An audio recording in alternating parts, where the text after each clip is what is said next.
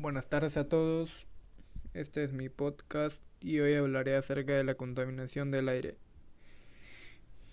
Mi nombre es Matías Tinco del tercero B de secundaria y les informaré sobre qué causa la contaminación del aire en la salud respiratoria.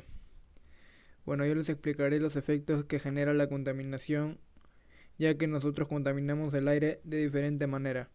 Por ejemplo, botar basura a la calle, quemar desechos, el combustible de los carros y todo esto produce gases malos como el CO2. Ahora hablaré sobre las enfermedades que causa esta contaminación.